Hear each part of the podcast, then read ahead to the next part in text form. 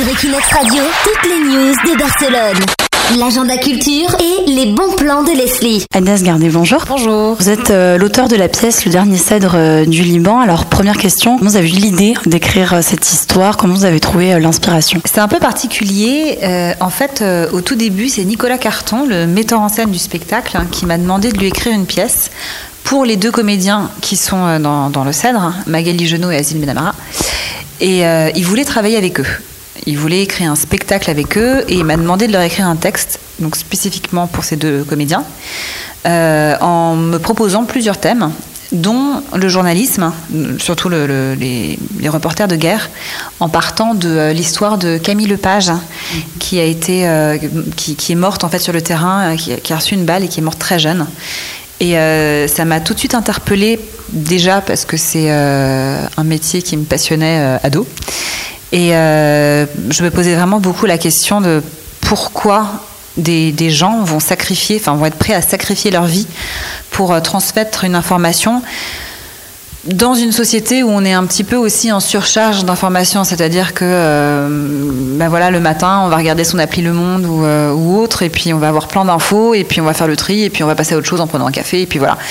Et, euh, je me dis, en fait, parallèlement à ça, ben, il y a des gens qui sont en train de risquer leur vie pour que nous, on puisse lire ça, donc là, à Alep, machin, enfin, dans les quatre coins du monde. Et, vraiment, je me suis dit, alors qu'est-ce qui a motivé cette, jeune femme à prendre ce risque? Et euh, je me suis intéressée du coup un peu plus sérieusement au sujet des, des reporters de guerre. Je suis partie sur la photographie euh, euh, parce que ça me parlait plus. Et, euh, et à partir de là, j'ai eu euh, envie de parler de transmission aussi.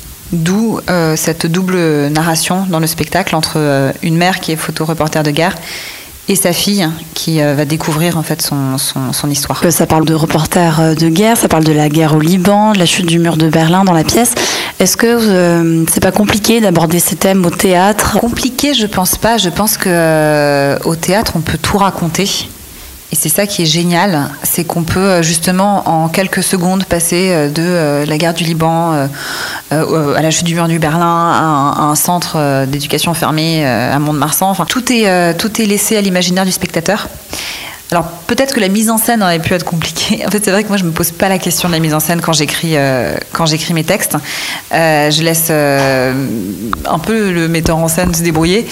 Donc il, a pu se prendre la tête à un moment pour se dire oh là mais comment je fais pour passer de l'un à l'autre? Et du coup il a été peut-être obligé d'aller dans une mise en scène très épurée et qui laisse justement une grande place à l'imaginaire pour le spectateur. Et c'est ce que je trouve aussi euh, très admiratif euh, dans le théâtre et très transportant, contrairement au cinéma où euh, du coup les deux arts se dissocient un petit peu. Ou au cinéma, bon bah on a les images euh, concrètes, donc euh, ben on donne à voir exactement ce qu'on a en tête. Euh, là, on, on invite les gens à, à imaginer avec nous, et on peut d'autant plus se permettre, je pense, de voyager. euh, Enfin, faut pas en, en tout cas avoir peur de ça. Je pense qu'il faut prendre le risque d'emmener le spectateur un peu partout. Oui, c'est vrai, dans cette pièce on voyage beaucoup d'ailleurs. Alors le nom de la pièce c'est Le dernier cèdre euh, du Liban. Pourquoi avoir choisi ce nom Le cèdre est, euh, emblématique euh, du Liban. C'est effectivement euh, l'arbre qui symbole du, de ce pays. Et, alors évidemment dans l'histoire, le Liban a une grande part. Et je, voulais faire une image. En fait, c'est un des personnages, au moment, un moment dans, dans, la pièce, va parler de. euh, ben, je laisse le doute entre ce qu'il invente, est-ce que c'est un mythe, est-ce que c'est un conte euh, libanais, etc.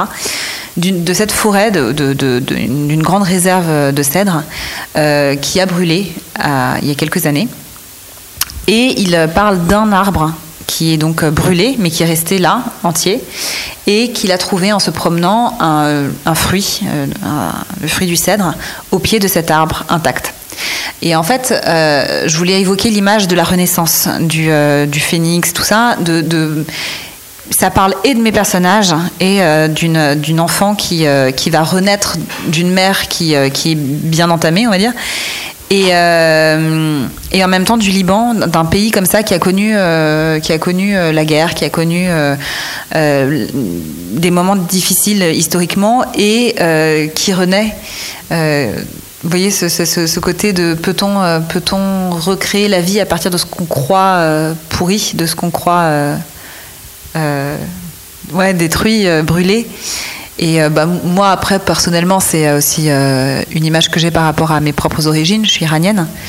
Et, et c'est aussi, voilà, ça, ça fait écho pour moi le Liban, l'Iran, voilà, il y, a des, y a des choses qui se répondent. Et euh, la pièce se joue à Barcelone. Est-ce que vous n'avez pas une appréhension de l'accueil du euh, public euh, barcelonais catalan ou au contraire, c'est un plaisir de pouvoir le faire partager en dehors des frontières? Alors une appréhension, pas du tout.